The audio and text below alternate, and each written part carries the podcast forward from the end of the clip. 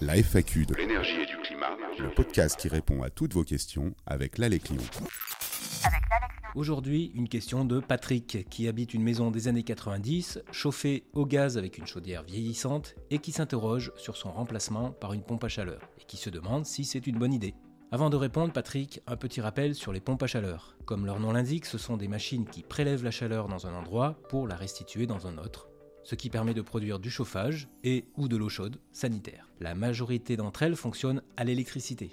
Il existe plusieurs types de pompes à chaleur qui puisent la chaleur soit dans l'air, ce sont les pompes aérothermiques, soit dans le sol ou l'eau des nappes phréatiques, ce sont les pompes géothermiques. Si le concept vous paraît un peu flou, sachez que vous en possédez déjà une chez vous. C'est votre réfrigérateur. En effet, votre frigo produit du froid en captant la chaleur dans son intérieur qu'il évacue dans votre cuisine grâce à l'échangeur situé à l'arrière. Alors est-ce une bonne idée de recourir à une pompe à chaleur pour chauffer son logement? Il n'y a pas de réponse toute faite, ça dépend des cas et donc du bâtiment, du terrain, du climat et de la technologie choisie.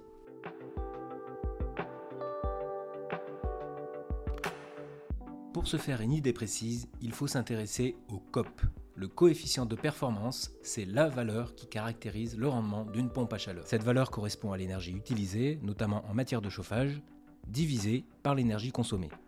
Par exemple, une pompe à chaleur qui a un COP de 3 signifie que pour 1 kWh consommé, elle en donnera 3 sous forme de chaleur utile pour le chauffage et l'eau chaude de votre logement.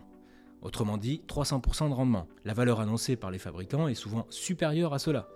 Comparé aux autres systèmes de chauffage qui ne captent pas d'énergie, mais ne font qu'en consommer, et où le rendement sera donc autour de 1, la pompe à chaleur semble une bonne idée. Mais tout n'est pas si simple, car il y a d'autres critères à prendre en compte. En effet, déjà, le prix de l'énergie, donc de l'électricité. Si on a un COP de 3 et qu'on trouve une énergie 3 fois moins chère, alors financièrement, cela revient au même à l'utilisation. Mais surtout, le COP n'est pas fixe, notamment en aérothermie, c'est-à-dire les pompes RR et RO, qui représentent la majeure partie du marché actuel. En effet, il varie continuellement et peut baisser. Celui annoncé par les fabricants est un COP instantané, mesuré dans des conditions optimales en laboratoire, parfois loin de la réalité de votre situation particulière. En pratique, plus il y a d'écart entre la source de captage de la chaleur et le lieu à chauffer, moins le COP est bon. Pour les conditions climatiques du Rhône, par exemple, le COP réel d'une pompe à chaleur géothermique est de l'ordre de 2,5 à 3, et celui d'une pompe à chaleur sur air se situe autour de 2. Ainsi, si on capte la chaleur dans l'air extérieur, ce qui est courant, le COP va varier en fonction de la météo. Plus il fera froid, plus le système va se mettre en sur-régime, consommera donc plus d'énergie et dégradera le rendement. Et si malgré cela il n'atteint pas la température souhaitée, il enclenchera une sonde de température, comme une bouilloire, ce qui reviendra au rendement d'un radiateur électrique à peine amélioré.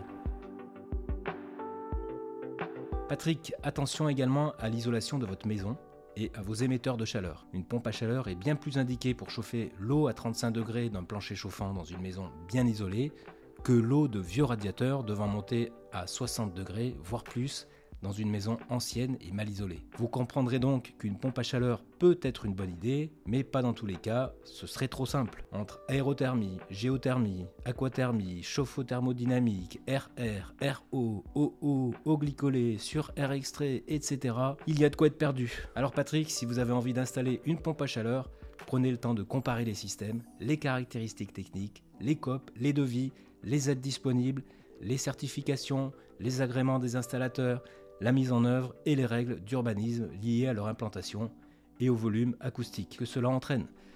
Et n'hésitez pas à demander un conseil neutre et indépendant.